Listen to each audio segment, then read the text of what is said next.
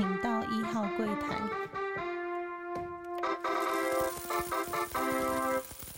大家好，欢迎收听初一十五，我是主持人 Q&A。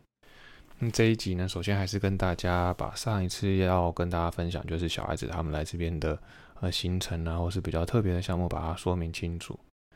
那主要首先呢，还是跟大家说，就是我们还蛮密集的，就是外出的嘛，所以小孩呢，他们就是也晒出了一些色差，那就很明显，他们回到之前就是回到台湾的时候呢，慢慢慢慢的有让他们多喝水啊，或者多吃一些维他命 C 的部分。然后刚回去的时候，人家都觉得说，你们怎么肤色那么黑？那过一阵子的话，肤色就慢慢调整了回来。那原则上，我跟我太太都是比较算是北霸 day。原则上，小孩子不会太黑到哪里去，但是就是长期时间的晒啊，那真的会被上一层色。那这次他们来，好不容易调整回来，但是又长时间我们都去，比如说去游泳啊，或是在被到处跑来跑去的，所以他们很快的呢又被晒成小麦色。那比较明显的就是说，呃，有穿。比如说有穿泳衣没有穿泳衣的地方，或者是有袖子露出来跟没有袖子露出来的地方，就会产生非常严重的色差。包含我自己也是，就是举例就是大腿啊、肚子就这样白白的，但是呢手啊、脚啊、四肢加上脸啊，那色差就是大概差了七八个色号。那我们也其实除了让他们擦防晒以外，并没有太阻止他们就是在户外要奔跑啊或什么的。那我们也觉得说他们不是这么懂，因为毕竟都市小孩嘛，因为我们都知道都是生活在台北，然后也比较少有机会这样接触大自然啊，然后比较少，譬如说认识昆虫、认识是就是大自然的机会，相对就会比较少一些些。那加上我也不是长时间在他们身边，然后像他们这次来，同学们算是当地人的同学，就会教他们说，哎，这个草啊会。就是会有些变化，这些昆虫会怎么做，那就让他们自然而然的在那边玩。那你说下课之后去接他们的时候呢，他们就会说：“哎，我等下要去草地那边给你看一样东西。”那他们就会带我们去看含羞草。然后就是虽然说太阳非常的大，我太太又有紫外线过敏，但是她还是忍受了那个可能过敏的大过敏的可能。然后就陪着他们蹲在地上看那些含羞草，他们用手去摸，然后慢慢的合起来的变化。那也后来第一次让他们就是下课，呃，走到停车场的时间，让他们这样子玩之后，他们就是到回家前的课程的下课每一天，他们都会去做这个动作，然后在大草地奔跑，然后玩一玩这些就是植物之后呢，就是认识这些植物，或者说观察他们的变化之后，我们再回家。然后我觉得也还不错，就是让他们人生有个体验呢，就是说很难在大都市会有这种。呃，小孩可以见景，那我觉得还是会影响到他们可能一辈子的，呃，对于大自然的想法吧。然后可能对昆虫也不会那么排斥。我觉得这都算还不错。虽然他们还是很怕，比如说，啊，有毛毛虫跑进来，或者有蟑螂，或者有蛾在那飞来飞去，他们还是会大叫。因为毕竟我太太是比较害怕的。那小孩子可能也就是被受到影响，这都是，嗯，或许是天生的一占一部分。但是我觉得大人的表现。影响到他们也算还蛮大的成分。那后来我们也尝试了许多新的餐厅啊。那我们这次其实并没有排斥让他们吃太多的美食食物，因为毕竟这次只待了一个月嘛。所以他们要譬如说让他们多尝试看看是汉堡，因为之前他们来这么久，他们好像也不太适应汉堡，但是这次来他们好像就还蛮适应的。那当然那个薯条啊那种就很难避免。那披萨他们又只挑特定的口味，所以这种比较。像是外国式的食物，他们这次算接受度都还算高，然后我们也没有特别去阻止他们。加上那些甜食啊，或者是一些呃冰淇淋类的，我们也都尽量能让他们就是在一餐能够吃饱的情况之下，就让他们尽量吃，就没有在说超级多了，就是说在可控的范围之内，我们就是不排斥让他们继续尝试。那因为他们回到台湾，毕竟阿妈吃的身体比较不好嘛，然后阿妈也吃的比较清淡、比较简单。那回去他们就会吃比较简单的食物。他也说没关系啊，就让这一个月让他们尽情的享受。所以也尝试了蛮多新的餐厅的，就是之前他们来的时候没有遇过的餐厅，也让他们去尝试。那到了准备要回家的前两周，虽然说我们也是排的行程很密集，都带着他们出去玩，但是只要有一个大概一个小时到两个小时的空档的时候，比如说我们早上早点起来，就让太太再去采购一些就是小孩子回去台湾需要玩的啊，或者是必备品啊，或者一些衣服，因为其实小孩大的很快，大概三个月、四个月，有时候衣服就必须要淘汰掉，那鞋子也是。然后太太心体上也是，所以就让他有一个，就是还是有一个出国购物的感觉。然后我觉得在这个时间，就是让他尽情的去走动嘛。然后时间约好就没问题。那刚好我们去的卖场啊，它有一个算是小朋友的游戏区，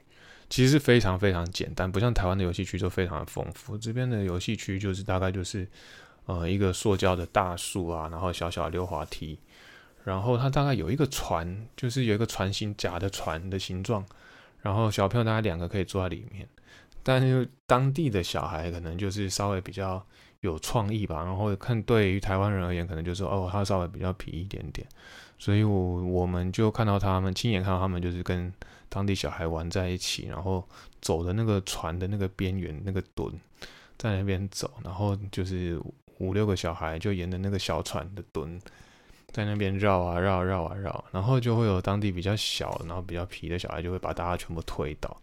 那一开始我小女儿就开始哭啊，说她怎么那么坏，怎么可以欺负我，什么什么。我说其实就是好像看起来是大家都在玩，所以他如果推你，要么你就跟他说不要，因为我看到其他嗯像呃也是亚裔的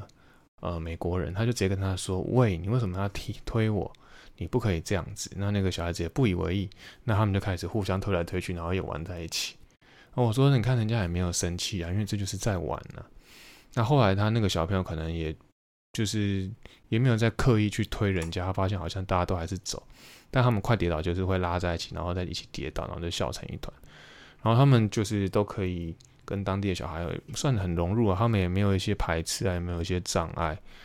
然后就很快的就融入，然后甚至玩到不想要回家，甚至他妈妈已经都逛完街了，把他们拉走还生气。啊，我当然跟他说，因为时间真的比较晚了，我们要吃饭，然后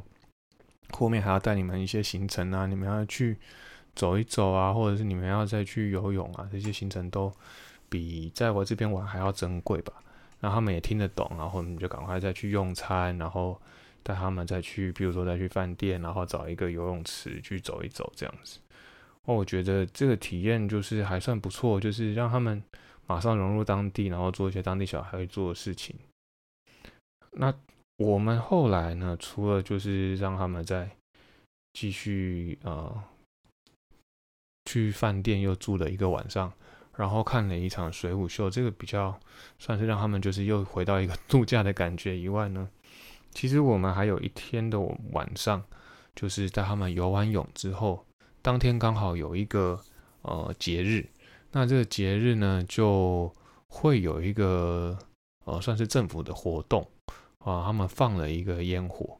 那这种感觉就是像在海边放烟火，然后很像所谓像台北的呃大道城的烟火节那种感觉。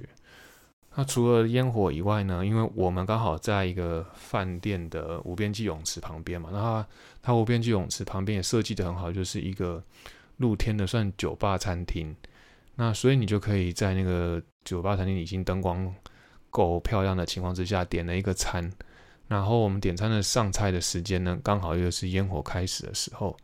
所以呢，我们就算是真的算是呃烛光晚餐搭配呃海景烟火，然后度过了一个不错的下午到傍晚。那我们特意挑这个饭店，就是知道说有可能。会有烟火看得到啊，然后再加上说傍晚的时候，海边的美景就算是啊，算是很享受。所以我们也是全家一起第一次体验这种感觉，然后顺便在呃夕阳下用餐。因为说真的，海很多面，然后你每一个坐向、每一个面向看出去的景色都不太一样。然后这个晚上呢，大家就是都过得特别开心。然后这饭店刚好离我们住的不是很近。不是很远啊，讲错了，不是很远，所以大概走回家之后，大概大概五分钟吧。所以他们我们看完烟火，吃饱饭，然后我们就慢慢的走回家，然后天气也算很舒服，然后这一天算是还蛮印象深刻的。那隔一天呢，我们还带他们就是所谓去看海豚，算是包了一个 tour，然后这个 tour 里面就包含了呃有水上摩托车啊、橡胶船这些行程，然后再去带你去一个无人岛，然后顺还有看海豚跟浮潜。然后当然我们的小孩太小，我们就没有让他参与那个水上摩托车跟呃橡胶船。那结果呢，当天就是所有人都有参加这两个行程，只有我们没有。那也就是说，这个算是船东，算是小旅行社，他就特别在单独派了一艘船，然后就载我们玩，呃，去看海豚。那很可惜，就是没有看到海豚，只有看到，嗯，算海龟吧，就是在浅滩的部分看到这个就是野生的大型海龟，然后就是慢慢的这样游过去。其实游的速度算蛮快的，海龟其实你看它，它印象中乌龟速度很慢，但它其实。在游的速度算蛮快，然后再再来就是我们他带到我们一个小岛，其实他那个算是一个浅滩，只是在海中间的浅滩，还蛮特别的。然后他们就架了一个秋千，然后算是一个观光景点。然后我们全家坐上那个秋千一起拍一张照。然后就是因为你站在浅滩上，虽然说浪真的很大，但是也不至于说整个被冲。冲倒或者是什么，那小孩子就体验到什么是大海。因为其实之前就算在沙滩边玩啊，或者在泡泡海水，那其实都是在一个比较无浪啊，然后还比较没有就是挑战性的情况之下。那这一趟行程，其实我主要还是想让他们知道说，除了坐船啊，然后看海龟之外，想让他们体验是什么是呃大海。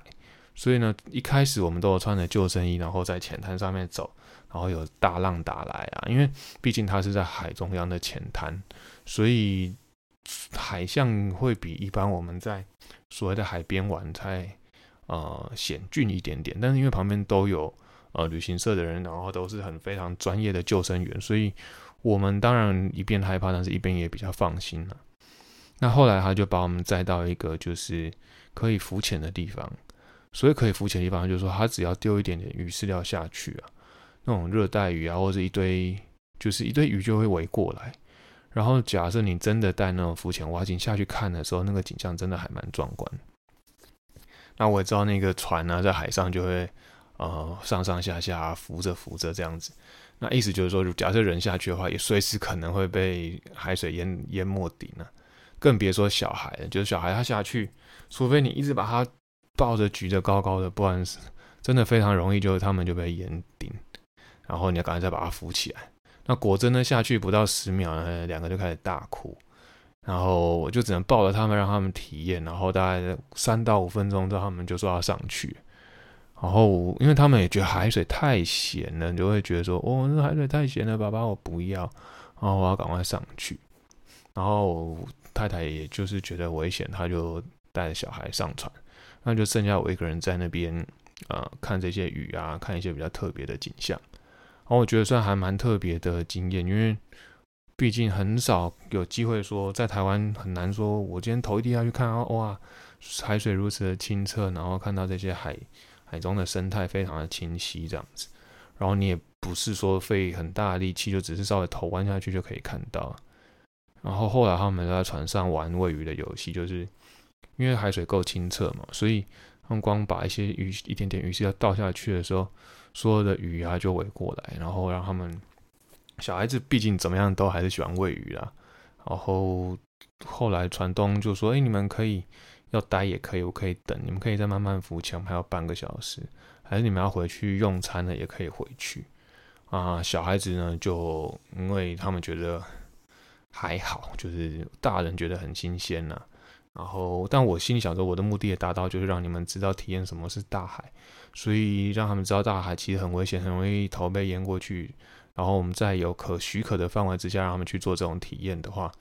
嗯，我就是顺便再提醒他们说，爸爸妈妈为了让你们就是学游泳，就是为了未来你们在遇到海的时候可以自己克服就是各种危险啊，或者你们要学会游泳才会有能力保护自己。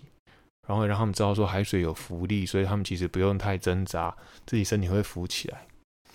那当天的下午，我们就是刚刚讲到有去去住的饭店嘛，然后带他们去游泳池。隔一天，他们在游泳池的时候呢，他们就很愿意的去尝试说，呃，我不要再带什么扶手啊，还是不要带这些救生圈，然后自己就是开始练习游泳。那当然小的就没在怕，可是他还是一直失败嘛，然后会自己再去把那个泳衣或救生衣穿起来。但老大呢，他就会跟你说我要练习，所以他就是啊一开始非常排斥啊，但是后来我慢慢引导他之后。他就愿意，然后大概他就帮我叫我帮他算我走他走游了几步啊，那他还不会换气啊，然后游也是就是用狗爬式游，但他至少愿意就是说我不用带扶手，我也愿意呃学着让自己浮起来那种感觉。那最后呢，他大概就是在水中可以走，因为水中其实我们走路算是一定一定比在路上走路小步嘛，所以他最后大概走了可以大人的二十步的距离。那其实说真的，应该不到十公尺，但是就至少说，小孩子他们有所成长，有所进步，就觉得说，诶，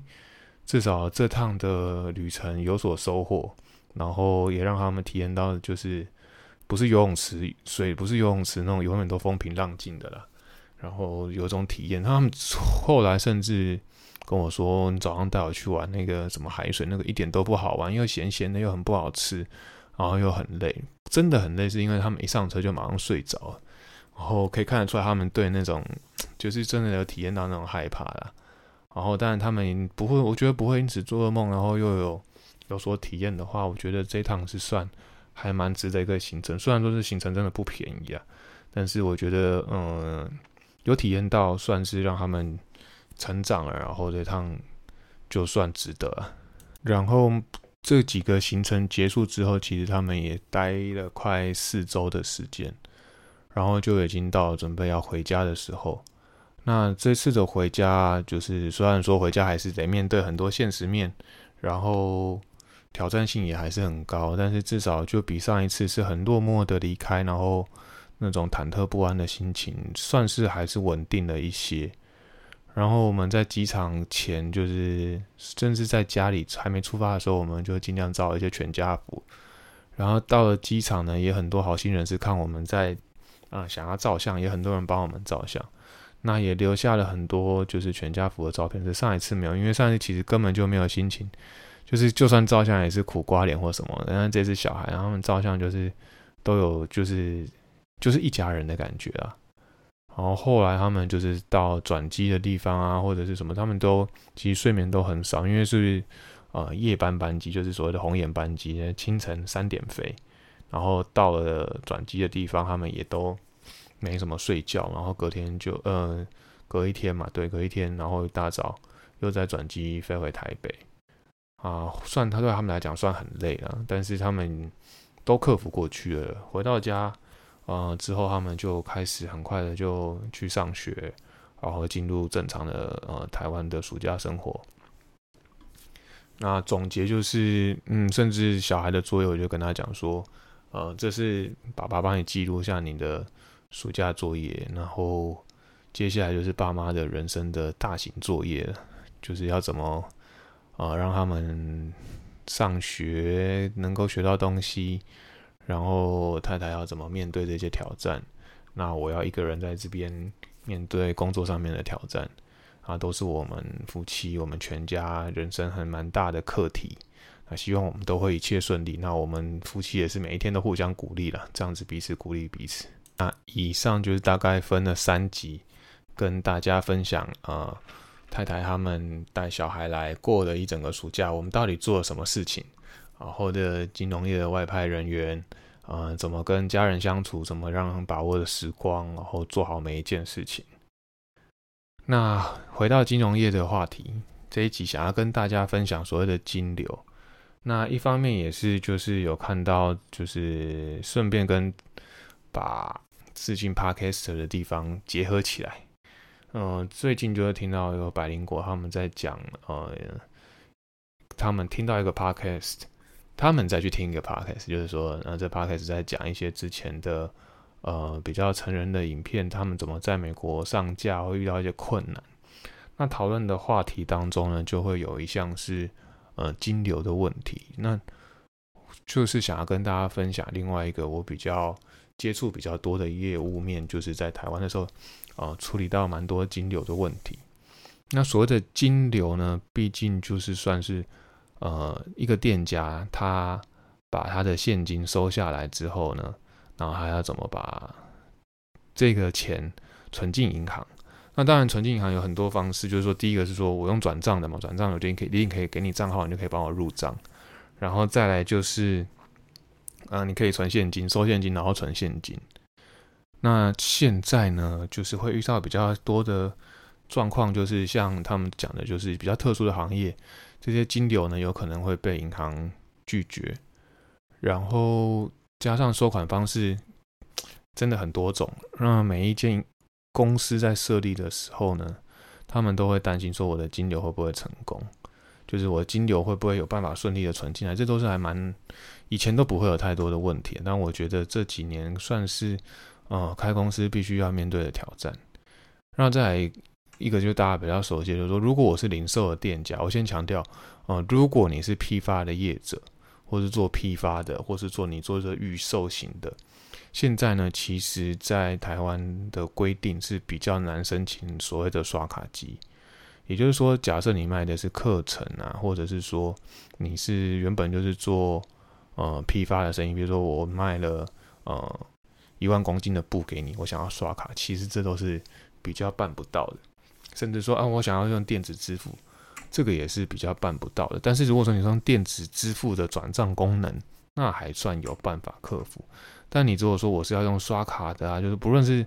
呃所谓的电子支付，它绑的最后是金流是绑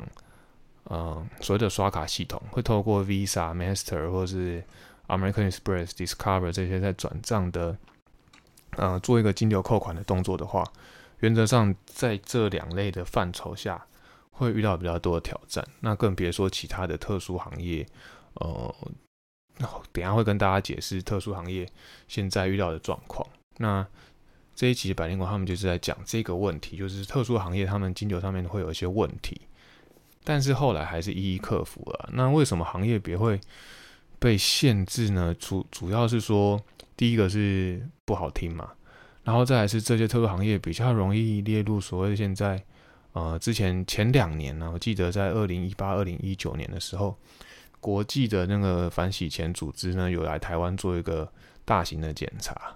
那就是如果呢，当时如果台湾的评鉴没有过的话，我们就会被世界认定为就是洗钱高风险国家。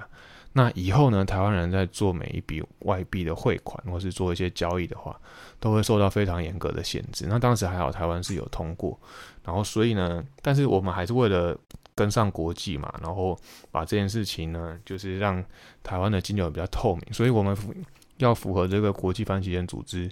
的规定，然后我们就大家就做了很多的努力。那也因为如此，就是所谓现在大家汇款呢，就会被问东问西，或者是做一些比较呃彻底的确认。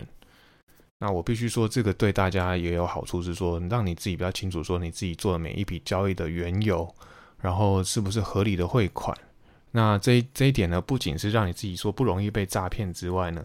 另外也会让你自己的，譬如说在会计原则上啊，会计师在做一些做账的时候，把所有的交易都比较合理性的话，那你的公司才会比较长久，然后做账也比较明确。这其实都是对大家都还是正向，就是说你会或许会觉得说这些银行啰里吧嗦，怎么那么麻烦或什么的，但是回过头来想，银行一部分也是在帮你，让你做的你自己的金流更完整。然后再回到刚刚讲的，就是呃刷卡的部分，因为嗯在做电子支付的这一块，是我前几年呃算是蛮投入的部分，就是在银行，然后再帮大家导入一些电子支付的部分，算做的还蛮多的。之前有跟大家讲一些就是企划或者是什么的，其实都跟这个是有相关的。所以刚刚讲说两有两类范畴是算是有三大范畴啊，就是都不能。呃，都用电这些电子支付或者刷卡的功能。那最近有遇到一个比较特别的行业是，呃，台湾可能还是非法，但是国外还蛮多地方，现在包含泰国啊，或者是香港，以前也是，现在又不是。然后美国很多的州，它在那个所谓的绿金产业都已经合法化嘛。但是他们就算合法化，在美国的那个 FDIC，FDIC 就是美国的算是我们的存款保险局啊，台湾的存款保险局，他并不认同这一个，在联邦法并不认同这个产业绿金产业，所以他就不让他做一个呃存款或者开户的动作。那连存款的开户都不行的话，甚至他就别说他们呃会需要去做一些贩售后的刷卡的功能。这些都没有办法，那表示他们只能收现金。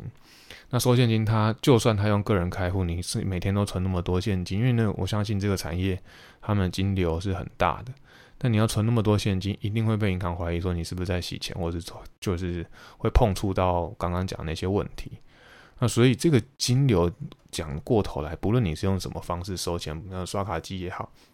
电子支付也好，现金也好，转账啊、汇款这些都好，最后都会。串在一起会面临到一个问题，或者说这些呃事情的根本其实都环环环绕在同一个基础上面，就是金流要明确，然后收款方式这些要把账做得很清楚。所以如果你是一个比较特殊的行业，确实在这方面比较辛苦一点点。然后其实但我觉得，如果是你在一个合法的产业，或者是说。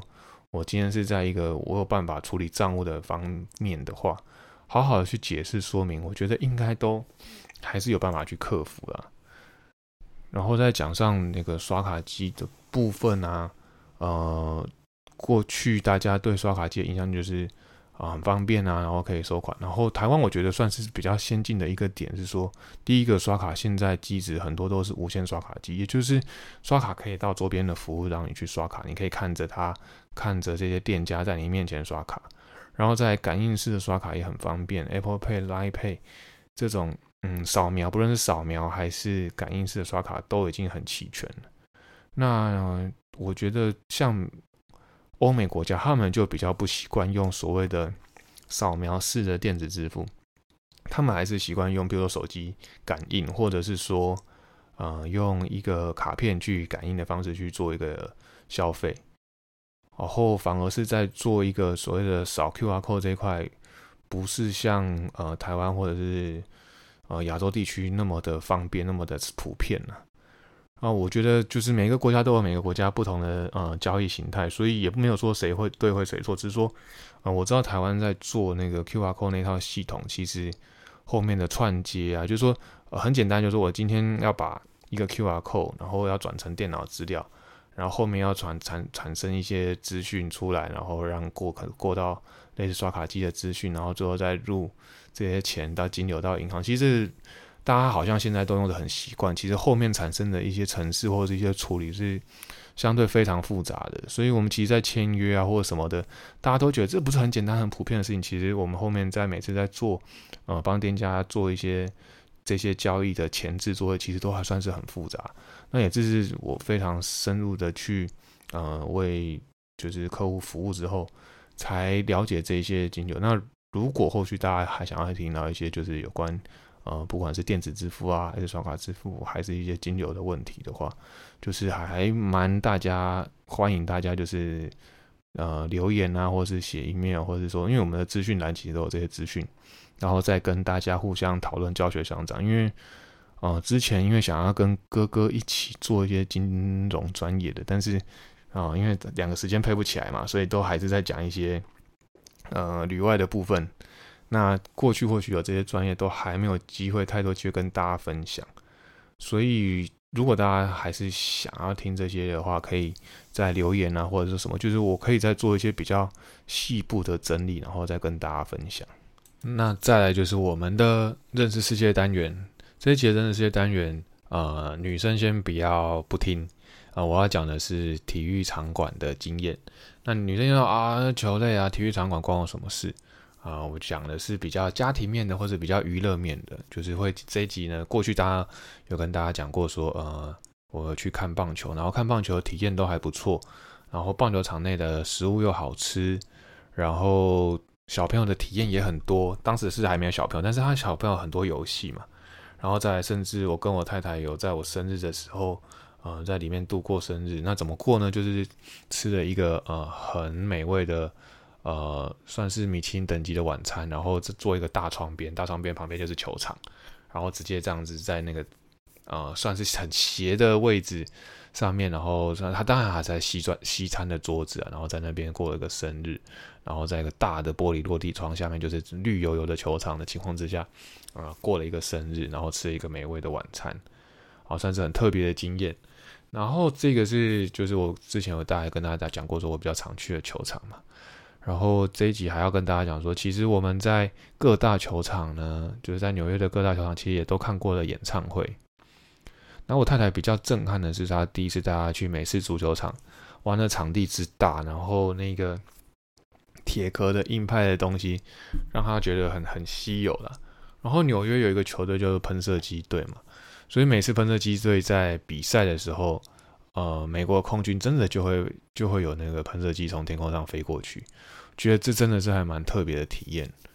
然后他可是那个球场，美式足球场相对的，因为它是比较方正型的球场，所以周边的游乐设施啊，或者这些餐厅相对就比较枯燥乏味。然后，但是他常常我记得看。在看我们在看 N F L 的时候，就是在看美式足球的时候，常常如果你是大型的赛事的时候，中间都会穿插一些演唱会。那再讲回演唱会这一个部分的话，呃，第一个是我们曾经在棒球比赛的结束之后呢，看了尼欧的演唱会。那那个时候我太太怀孕了，然后就是我们又去看了，为了那个演唱会去看那场，她要陪我看那场球赛。那必须要看完九局之后，那演唱会才开始，尼欧才开始唱。然后他们就瞬间呢，就把整个舞台搬到棒球场中间，然后开始就是演唱。然后我觉得很酷的地方是说，他是从球场的中间架设，包含喇叭、舞台，全部都架设好。然后我们就坐在那个棒球看台上面看这场演唱会。然后那个音响啊之大，就是就算我们坐在内，就是他从外野放音乐过来，我们在内野的本垒的后方。等待看那个演唱会的时候，他那个音乐呢，震到我太太都觉得哇，我那个肚子那个时候才怀孕不到三个月嘛，他说那个震到肚子都有感觉，我还是离那个远一点，所以我们 是躲在那个看台的后方听演唱会，然后如果是比较抒情的歌曲的时候，才跑去前面再，因为你有有时候他有很很很嘻哈，也有很呃所谓的蓝调的音乐嘛。然后也有很抒情的，也有很震撼的，所以我们就再没有很震撼，就赶快跑出去看他演唱会，看他演唱。然后如果在很震的地方，我们就赶快又躲到一些就是不会直接受到那些音波震动的地方。然后是还蛮特别的体验。再加上我们还有去看呃篮球场，篮球场看了呃 J J Z 的演唱会，跟那时候 Kanye 还没有发疯。就没有那么异常的情况下，看了 Kanye West 演唱会，然后那个还他他是世界巡回，所以那个那一阵子他的表演都还蛮热销，然后算是他人生到一个顶峰的时候，然后那演唱会也是非常的嗯，算是有影响力吧，然后整个舞台的效果啊，都在那个那个时候是纽泽西篮网队的主场，就是啊 Brooklyn 那边的啊球场篮球场，然后再做一个这个表演。然后他那个食物呢，又非常就是都常常是布鲁克林那一带的，呃，算是老店啊，或者是名店啊，甚至是米其林推荐的店，在球场里面开，所以又好吃，然后就是那一场演唱会又很好看，然后演唱也都表演啊，灯光效果、舞台效果都非常的非常的厉害。后来我们就是用比较一个庸俗，但是也算是他蛮特别的经验，就是在那个纽约尼克的主场麦迪逊。花园广场呢，看了五月天的演唱会。那五月天那那，我觉得他非常投入，非常多的钱了。那姑且不论就是是五月天的问题，或者说呃呃当当场很多中国这些问题的话，算是也很蛮特别的体验。就说哦，我在纽约可以看到呃台湾的乐团来的演唱会，然后是在麦迪逊花园广场啊，算是印象蛮深刻的一件事情。当然，因为我刚讲他们砸很多钱，所以那个。呃，舞台效果也不会太差。然后再来是，我们也曾经到了英国去看足球比赛，然后去阿森纳的球场，然后是在伦敦市里面呢。然后那一场比赛，我们是跟一些欧洲人、跟一些美国人一起去去看。然后我们也有到了所谓的它的呃算是室内的 club 去点了啤酒。那中场时间其实说真的，休了就算十五分钟，你还是不够去点一杯啤酒。但他点啤酒地方很酷，就是也算是包厢式的，所以我可以在那个点啤酒地方直接往下看整个球场，很特别的体验。然后现场的话，气氛呃，欧洲人真的对足球非常的狂热，不是刚刚讲的美式足球，而是呃用脚踢的那种足球，他们非常的狂热，所以现场你真的会被他们那种唱歌跳舞的那种气氛所感动。或许跟台湾现在在看棒球那种拉拉队的状态不太一样，但是他们就是用吼的，就像大家在看呃足球的世界杯一样，那种震撼啊，那种感动，实在是呃很难以言喻啦。要说呃那种他，而且他们那种半室内的球场啊，真的做的很精致，也很漂亮。哦我觉得这是除了看球赛，就是说假设你不喜欢看球类运动，会觉得说男生看这些运动很无聊，但是去体验这些他们的设施，体验他们的气氛。然后甚至可以用一个餐，或者是说去就是去玩啊，或是甚至这些场地，有可能像过去台北的中山足球场常常被拿来办演唱会嘛，就是会有各种各式样的娱乐，其实就把它当做是呃娱乐性质的场地，这样去想，或许就不要把它当做是呃我去看一个球类运动的场地啊什么这些问题，就是想说我就是去做一个娱乐性质的，就像当做看一电影也是一个娱乐嘛。那我觉得世界上各国他们的做在做这些娱乐场地的方式都不太一样。然后随着科技的先进啊，或是建筑的呃越来越进步的情况之下，这些设计师在建筑这些球场的那些规格啊，或者是说那些工法也越来越进步。然后加上这几年美国、世界各国他们都在找新的呃地点可以去改更新球场的情况之下。你会看到跟过去，比如说过去我二十年前、十年前、五年前看到这些球场呢，都越来越不太一样，然后也越来越新潮，然后里面的设施也是越来越突破你的想象，然后跟那些用餐的体验的服务啊，听说有一些地方甚至里面还有顶泰丰啊，或者是有一些啤酒 bar，就是所谓的 Mikeller 的啤酒 bar，现在好像有些没有，但是